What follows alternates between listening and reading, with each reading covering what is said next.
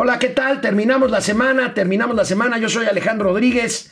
Acompaño o me acompaña, como quieran ustedes, Mauricio Flores Arellano. Y hoy tenemos un programa como en botica de todo. Sigue el pleito de la iniciativa privada con el presidente de la República. Y al interior de la iniciativa privada. interior de la iniciativa privada. Y tú traes algo del aeropuerto. Ah, sí, claro. Y oigan, además, pues, ¿qué creen? Doña Austeridad Republicana, sin querer y o a lo mejor queriendo, pues está haciéndole campaña a Trump. Luego, luego, luego, luego, el Big Cheto aprovechó aquí a mi flaca querida. Hoy es viernes y los mercados lo saben. Y José José en algún lugar está chupando. Esto es Momento Financiero. El espacio en el que todos podemos hablar. Balanza comercial. Inflación. Evaluación. Tasas de interés. Momento Financiero. El análisis económico más claro. Objetivo y divertido de Internet. Sin tanto choro. Sí. Y como les gusta. Peladito y a la boca. ¡Órale! ¡Vamos, réjete bien! Momento Financiero. Pues luego de la visita, querido amigo Mauricio Flores, del presidente de la República a los Estados Unidos, ayer se escucharon voces de empresarios organizados que no fueron invitados, que no fueron requeridos, pero antes de ver qué dijeron particularmente Coparmex y, Coparmex y Canacintra, primero debemos de decir, amigo, que el presidente López Obrador hoy en la mañanera presentó una carta que le mandó ayer el presidente del Consejo Coordinador Empresarial, Carlos Salazar Lomelín. Me llama la atención justo, al, al presidente le gustan mucho los símbolos. Él no leyó la carta.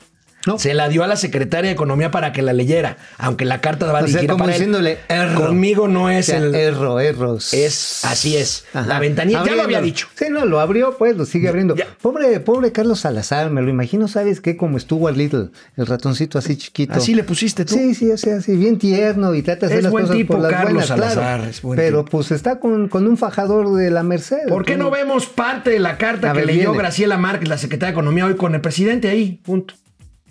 El día de ayer, si me pudieran poner la carta, el día de ayer, Carlos Salazar Lomelín, el presidente del eh, Consejo Coordinador Empresarial, em, envió una carta al presidente de la República y voy a, darle lectura porque justamente habla de cómo tenemos que hacer este acompañamiento para lograr de, eh, alcanzar todos los logros que eh, tiene potenciales el TEMEC. Apreciable, apreciable eh, señor presidente, le expreso mi reconocimiento y felicitación por su exitosa visita oficial de trabajo a la ciudad de Washington. Reconozco la importancia de mantener un diálogo cercano y permanente con Estados Unidos, nuestro principal socio comercial y económico. Las organizaciones del sector privado mexicano coincidimos plenamente con su mensaje. La visión sobre América del Norte, expresada por usted en la Casa Blanca, nos alienta a seguir trabajando juntos. Son momentos de responsabilidad y unidad, por lo que reafirmamos nuestra disposición a la colaboración. Pues bueno, después de lo que vimos, amigo, que fue el Consejo Asesor Empresarial, que fueron los invitados del presidente ahí a la cena. Ninguno de las cúpulas, ningún cupulero, como les decía por ahí. Ningún cupulé. Este, bueno, y además estos cupulé, pues sí se fajaron, neta, pues sí. No, ellos sacaron parte del, del Yo creo que es parte de su, de su molestia, ¿no? Ah, sí, claro, que no los pelaron y pues subieron al equipo al Consejo Asesor, que bueno, también tienen muchos negocios en Estados Unidos. No podemos negar de alguna manera que todo esto tiene, pues, pues, un reflejo bien interesante. Sí, sí bien interesante. pues mira, Carlos Salazar dijo en esta carta que todos los agremiados del CCE, donde está Canacintra, Coparmex, este, Consejo Nacional Agropecuario, Asociación de Bancos de México, trabajarán, como lo han hecho, con el gobierno federal para todo lo relacionado con la instrumentación del TEMEC y con pues el propio flujo, el propio flujo de lo que tiene que ver con el TEMEC. Pero ayer en un foro organizado por el financiero, a quien le agradecemos esas imágenes, el presidente de la Coparmex, Gustavo de Hoyos, la Confederación Patronal de la República Mexicana, hizo un grave y muy directo señalamiento. Es evidente que el gobierno mexicano no ha estado a la altura del desafío que implica la crisis eh, más importante económica que haya vivido no solamente esa generación, sino los últimos 100 años prácticamente. Basta con comparar eh, las medidas que se han implementado en México con las que han puesto en marcha otros países, algunos incluso de nivel de desarrollo relativo y de tamaño de economía mucho menores al mexicano, para darnos cuenta que ni en diversidad, ni mucho menos en profundidad de las medidas, eh, nuestro país, nuestro gobierno ha estado a la altura de las circunstancias, ha estado mucho por debajo del promedio de los apoyos que se han instrumentado por los gobiernos en todo el mundo. Hace dos días eh, la OCDE daba a conocer, por ejemplo, eh, el ranking que tiene que ver con las medidas para la preservación del empleo. México ni siquiera sale en la lista porque los apoyos han sido cero, absolutamente ninguno. Y me parece que es muy grave porque aunque se diga otra cosa desde el gobierno, la situación macroeconómica que recibió el actual gobierno federal y que todavía hoy se preserva, sí le da margen de maniobra al gobierno federal. En el caso mexicano es evidente que las líneas de crédito que se tienen contratadas ni siquiera había que irlas a contratar para circunstancias extremas como estas, le permitían al gobierno federal y le permiten hoy en día instrumentar medidas de apoyo al empleo fundamentalmente y dicho de manera más amplia a la actividad económica. Sin embargo, eh, se ha adoptado una postura ultraortodoxa por parte del presidente de la República bueno, bueno, no es novedad, ¿eh? O sea, la verdad, No, la verdad yo- está en que yo hay. Todo lo hemos dicho aquí. La novedad es el señalamiento que hace de que francamente al gobierno le ha quedado bueno. grande. Don esta Gustavo, don crisis. Gustavo de Hoyos no, lo, no es nuevo, o sea, ya los trae de, de- ahora sí que de a punching bag, pa, pa, pa. Bueno, es parte un poco del rejuego, ¿no? Un poquito Sí, el sí, Starkey Hodge, tienes a Stuart Little así, buena onda, oiga, señor presidente, pues vamos a tratar de echarle ganas. Y por otro lado, pues tienes al fajador, tienes a Gustavo de Hoyos, que es el papel que tradicionalmente tiene la Coparmex. La Coparmex siempre. Como- más contestataria. Más contestataria. Como diría mi ex profesora en teorías económicas y políticas de la Universidad, Rosa Albina Garabato, perdón, Garavito. Rosa Este, Albina ya, Garavito. Garabato, no, Garavito. Fue secretaria general del PRD en Sí, alguna así, ocasión. en su ella. momento. Bueno, ella fue mi profesora y decía, con estas palabras bien doctas, la clase empresarial no es homogénea. Hay una alta heterogeneidad en su composición. Ay, güey, entonces nos quedábamos así como, "Ay, pues es cierto, ¿no? O sea, No, pues las luchas dentro del poder de Están- las, de las cúpulas claro. empresariales. Son clarísimas. Los intereses de la propia cúpula del CCE, los intereses de los agropecuarios, de los banqueros, de, de los, los de los de los aseguradores, de los pequeños empresarios, de los industriales. En fin, bueno, pero ahorita vamos a regresar con lo que dijo Eno Castellanos sobre cifras que ya había dado Mauricio Flores Arellano. Sí, así es. Canal 76 de Easy, de lunes a viernes, 4 de la tarde y en Spotify. Pues Enoch Castellanos, en este mismo foro que organizó el financiero, nuevamente gracias a nuestros amigos del financiero, a Víctor Piz, por facilitarnos este material. Gracias, gracias. El presidente de la Canacintra habló de las empresas que no podrán abrir nuevamente, aunque pase esto del coronavirus. A ver. a ver qué dijo Don Enoch.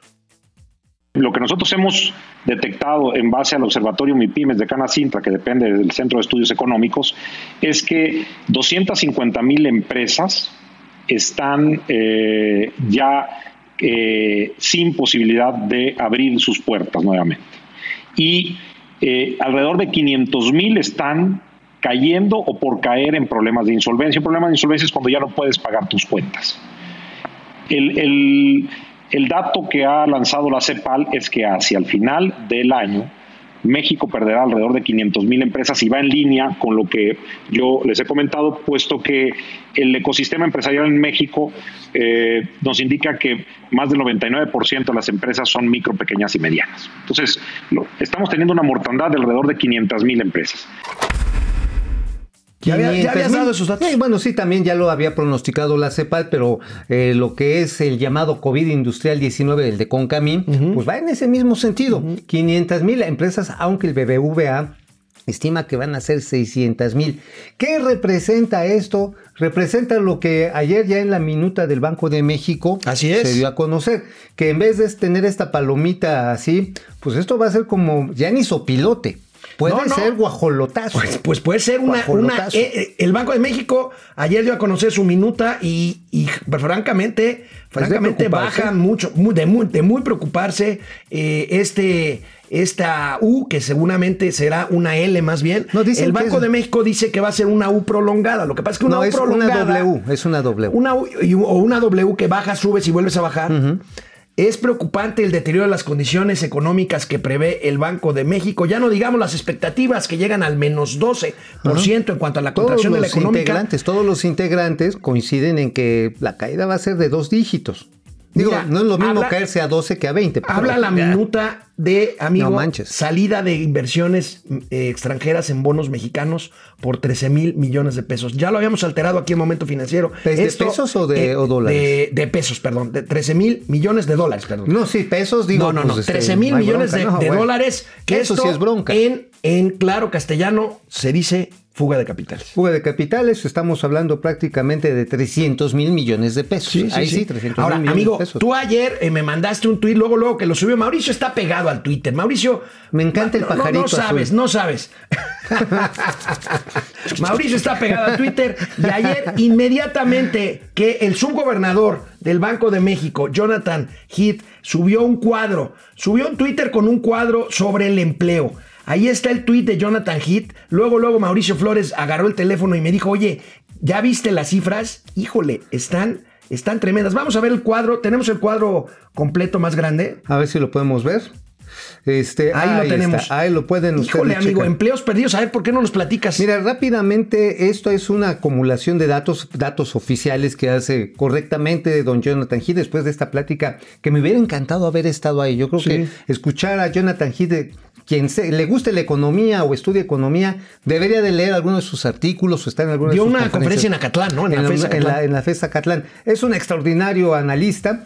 Y bueno, Pero fíjate ahí los números, amigo. eh, lo que suma son tanto los desempleados abiertos, los subempleados, es decir, la gente que está buscando también empleo. Estamos hablando de una cifra realmente aterradora.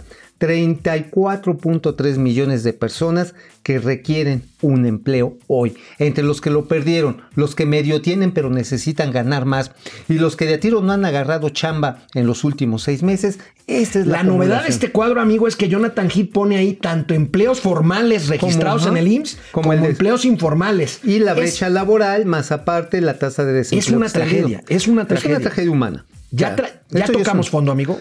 Pues mira, ojalá, pero yo creo que ya tocamos el fondo, pero de la tumba. Porque digo, 33 millones de personas, estamos hablando de que prácticamente más de la mitad de la fuerza de trabajo en nuestro país no tiene chamba cierto- o necesita ganar. Por cierto, más. ayer, ayer el Banco de México, perdón, el INEGI reportó inflación 3.3% anualizada, creció ligeramente, presionada, ¿qué crees? Ahí está, bueno, ahí está la inflación, está presionadita hacia el alza, No, presionada por la gasolina. No, espérate, no solamente la gasolina, amigo. La gasolina, o sea, sí, sí tiene lo suyito porque, pues ahora sí no están aquí los amigos este, como Gibran o J. García Naredo, no está como el Fisgón diciendo, ya ven, el presidente logró bajar el precio de la gasolina. y ahorita sube y se quedan así en la, uh, chiflando a la loma. ¿Sabes también que la verdura, amigo? La verdura se puso dura. O sea, frutas, Y legumbres. legumbres, Ajá. verduras, frutas y Sí, legumbres. sí, sí. Mira, pepino, papa, todo lo que son tubérculos. Ajá, para que vayas dando ejemplos. También, este, la leche también subió, el huevo, las pellizcadas de huevo también se pusieron difíciles. No, todos los alimentos, ahí les va. La inflación subyacente en alimentos, aguas, 13.7% de aumento. 13.7% la subyacente, la no subyacente, perdón. Oye. Estamos hablando de una fuerte presión en lo que tenemos en la mesa, ¿eh? Aguas. Bueno, pues por si algo faltara, amigo, vaya viernes, el INEGI da a conocer hoy el Oh, índice de bueno, actividad. ya dame una buena, ¿no? Ín- Índice de actividad industrial. flaca. Amigo, índice de actividad Bueno, industrial ya, de ya, producción suéltalo, industrial suéltalo, cae suéltalo. 30% en mayo. No más. Ay, no más. Pues sí, pues en mayo, pues cuando es el segundo mes de cierre económico, se suspenden las actividades de la industria maquiladora de exportación, se suspenden líneas de producción automotriz para buena parte de la industria siderúrgica, la empresa, las empresas de transportación y logística también obviamente se detienen. Como dato, dato curioso, ¿sabes cuánto se redujo la circulación de vehículos en las autopistas urbanas de cuota, tanto en la Ciudad de México, en, en el Estado de México, Guadalajara, Gua- Jalisco y Monterrey, ¿Cuánto? 80, 80%. Qué bárbaro. O sea, ¡pum! Simplemente se paralizó y esto evidentemente es una circunstancia que habla de una tragedia. Y ahí sí coincidiría con don Gustavo de Hoyos, ¿no? Que te digo que es fajador y pues bueno, ya Ya es como ir a ver las peleas del Canelo Pérez, ya sabes que pega duro, ¿no? Pues sí, Ya sabes que pega duro. Pero ahí sí hay una cuestión muy cierta en lo que Bueno, él dice. Híjole, Hemos- bueno, qué, hemos qué actuado noticias. con y mira, con todo este panorama, Gibran Ramírez hablando de él, pone un tuit ahorita, qué bonito y satisfactorio es trabajar por la transformación. No, bueno, pues esta es una transformación, pero pues en reversa, mami, en reversa. reversa, mami. A ver, vamos a pasar Saludos, lista. rápido, Jorge rápido. Sandoval, Carlos Ramírez, Francisco ¿cómo están Guerra, todos? eh, Depredador Mercenario. Hola, Depre. Depre. Carlos Gracias. Ramírez, Antonio Díaz, Pili Sanz, excelente viernes, Pili. Hola, Pili. Francisco Guerra, eh, Luis Apango, Fernando González, Robert Solís, Jorge ¿Cómo están Alberto? Torres, Qué Víctor gusto. Manuel Sapien desde Pénjamo, José Alfredo. Desde Pénjamo. Anaya. Y fíjate, el siguiente es José Alfredo, pero no José Jiménez, Alfredo. José Alfredo Anaya. Desde Morelia, Mike White, Oscar Daniel. Bueno, quédense, tenemos un video buenísimo ahorita. Buenísimo. Canal 76 de Easy, de lunes a viernes, Se van a 4 de la tarde. un chorro. Regresamos. Bueno, pues vamos a hablar de aeropuertos. En lo que podría ser una buena noticia dentro de este viernes asiago, el secretario de Comunicaciones y Transportes dejó abierta la posibilidad de, ojo, no rescatar, porque esta palabra está ve- vedada completamente en la cuarta transformación, pero apoyar de alguna o de otra forma a las líneas aéreas. Habla de créditos garantizados por Nacional Financiera o por Banco Mex para las líneas aéreas, a ver si le sirven de algo, pero sobre todo en cuanto al SAT, habría opción para negociar adeudos fiscales. fiscales. Bueno, pues, pues, bueno. pues Interjet es el que tendría más preocupación por negociar, nada más le debe como 10 mil millones de pesos al fisco y al gobierno mexicano. Las deudas de Viva Aerobús son pequeñas, realmente nada más son, pues ahora sí que el flujo continuo. flujo de caja. De caja, este Aeroméxico también con todas las dificultades que representa para la aerolínea más grande del país. Y Volaris, fíjate que también ha hecho una buena gestión. El problema está no en la gestión de la crisis, bueno, el caso de Interjet es un problema de estructural de negocios. El problema es que no hay pasajeros, amigo. El problema es que no hay no hay demanda. pasajeros. Y mira, quiero comentarles algo que de veras a mí sí me tiene anonadado. O sea, es la falta de solidaridad en el aeropuerto, de la dirección del Aeropuerto Internacional de la Ciudad de México y del SCT. A ver, ustedes cuando van a, la- los, a los aeropuertos hay localcitos, hay renta de autos, hay una serie de negocios que rentan los locales. Bueno, todos los grupos aeroportuarios privados, Azur, el grupo aeroportuario del Pacífico, el del Centro Norte, le dijeron a sus locatarios, a ver, mijo, no hay pasajeros, no tienes clientes, no hay manera que me puedas pagar, o que vamos a llegar a un esquema y me vas pagando conforme vayas vendiendo. Pobres cuates. O sea, es una friega. Es una Ahora, hay un punto de acuerdo para tratar de apoyar a esta gente, ¿no? Ah, lo promovió el PES porque en el Aeropuerto Internacional de la Ciudad de México, el Grupo Aeroportuario de la Ciudad de México se está viendo, iba a decir una palabrota, pero hay niños, se ven gachos, se ven faltos de solidaridad. ¿Sabes qué les ofrecieron a los locatarios? Mira, abril, mayo y junio, no me los pagues, pero después, a partir de, este, de agosto, me pagas doble, me pagas, en agosto me pagas tanto agosto como me- junto con abril, o sea, me pagas doble, o sea, ni crédito. Al hablar del grupo aeroportuario eh, de la Ciudad de México, estás hablando del que dirige Gerardo Ferrando Bravo. Exacto, exacto. Porque hay, aparte de esta gandallez, como dices, con los Eso locatarios, que son pequeños empresarios, independientemente Y- de las franquicias. y mira, hay- hay pequeños empresarios Claro, que tienen su localito. La gente que está arrendando autos, la Asociación Sí, Mexicana sí, sí. De, de Arrendadores de Vehículos, por ejemplo, han tenido que vender coches porque no hay gente que alquile coches. Bueno, pero pues mientras esto sucede, en ¿Qué lugar de ayudarle a los locatarios, hay denuncias de corrupción en el grupo aeroportuario de México. Hoy la, fíjense, acusan de corrupción en remate del Naim. ¿A qué se refieren? A la venta del acero de las estructuras De la chatarra. de la chatarra que quedó ahí en el- lo que iba a ser el Aeropuerto Internacional de la Ciudad de México. Ahí tenemos lo que dice Reforma, pero Reforma,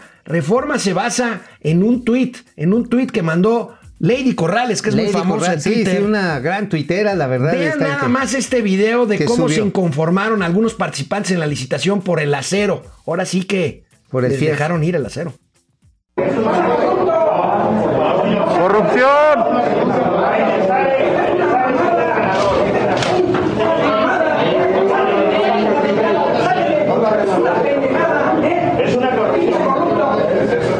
Pinche corrupto. Chingas madre corrupto. Un acto de corrupción. Corrupción. Pinche viejo corrupto. Y todos los pinchados que se pasan. Si ya tenían algo. Si ya tenían algo hecho para quedarse en la mamada. Que saquen la anotación. Ellos son mamones. Chingas.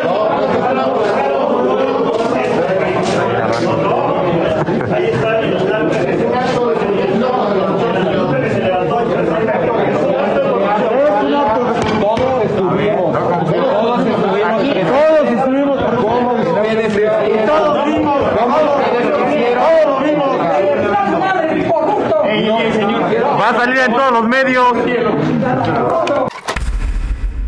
No, bueno, pues sí salió en todos los medios. Este, vaya enfierrada, les voy a platicar cuál es el problema de los fierros. Hay 145 mil, 145 mil toneladas de aceros especiales que se habían comprado para el Naim.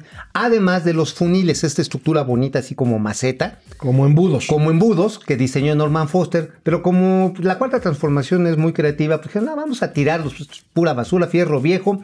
Y en esta licitación entró una empresa que se llama Hilbert, que es uno de los principales, o, o así lo presumo, uno de los principales proveedores de obra eléctrica y electromecánica en el aeropuerto este de Santa Lucía, Santa Fantasía, ¿no? Santa, en la, la, En la central avionera. central avionera. En la central avionera. Bueno, la cuestión está en que se quejaron los participantes, tú tienes el dato, amigo, se quejaron porque Hilbert no presentó la documentación requerida y aún así, órale. La verdad deberían de cancelar esta licitación porque de 13 participantes, 7 se inconformaron. O sea, más de la mitad de los participantes. No recuerdo cómo está la ley de adquisiciones, pero me imagino que esta licitación tiene que ser cancelada. Bueno, si ya presentaron una inconformidad además ante el órgano interno de control, bueno, aquí deja el procedimiento.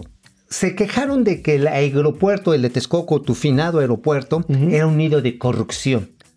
Y no demostraron nunca un solo acto de corrupción. está. Y aquí sí hay uno, evidente, para hacer el- la central avionera. Pues ahora sí que los negocios del fierro, amigo. Este, YouTube. Hernán- A ver, ¿quién Enrique, Enrique Herdes. En YouTube, Rogelio Díaz. Oye, su hermano es Guillermo, ¿verdad? Este, ¿quién? El señor Herdes. Sí. A ver. Gol. Bueno, Rogelio Díaz, Rogelio Díaz, Luis Chávez, Ráfaga Martínez. Ráfaga. Saludos, pareja atómica desde Naucalpan. Gracias, gracias. ¿Quién más? ¿Quién más? Este, Enrique, no, eh, G. Solís, Rogelio Díaz, Jaco Frías, Ráfaga Martínez, Mauricio, increíble su arte de hablar. ¡Sí es un macuarro! Claro que sí, pero para hacer, ah, hasta para hacer macuarro hay que tener estilo. Bueno, va- por favor. vamos a ver. Vamos a ver. Del mío este, al tuyo, el mío.